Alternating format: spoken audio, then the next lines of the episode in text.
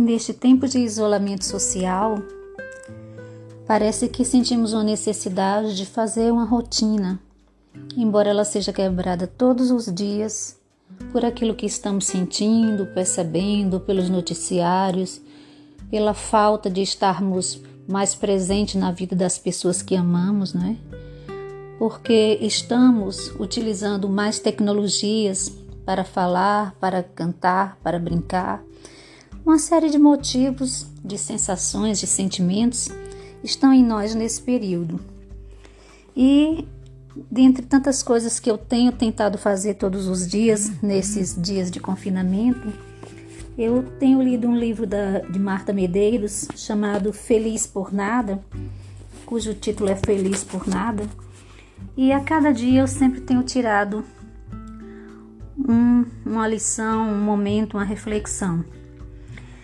E em uma de suas partes, o que diz, que diz assim: o que a vida oferece, conta-se uma história em que uma senhora, um, em que um senhor saudosista é, contou que quando saía com sua filha, que tinha uns 10 anos de idade, ele costumava pegá-la pela mão e a propunha: Vamos dar uma volta na rua para ver o que a vida oferece.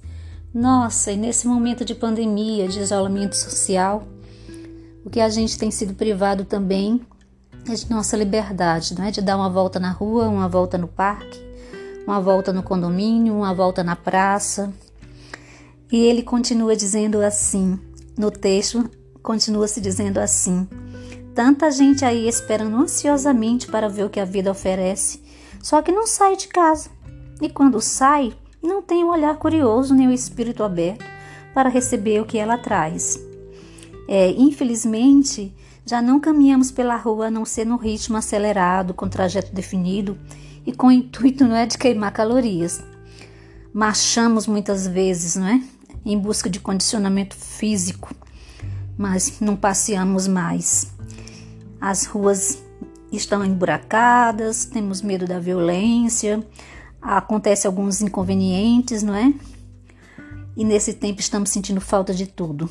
Falta de sairmos às ruas. Vejo aqui no meu condomínio muitas pessoas pelas janelas, pessoas que eu não havia visto antes. E quando fui ler esse texto aqui, me identifiquei.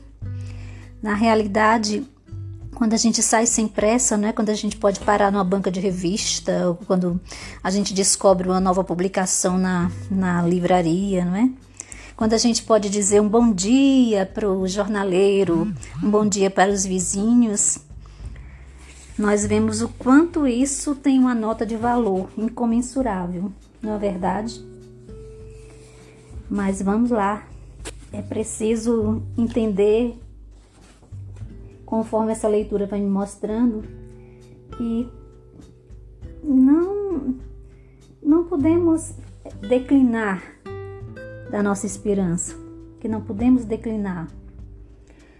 Precisamos encontrar nossos amigos, nossas amigas, nossos afetos.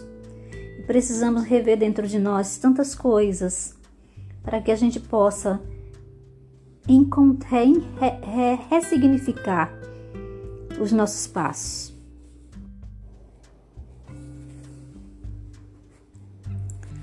E assim, não é?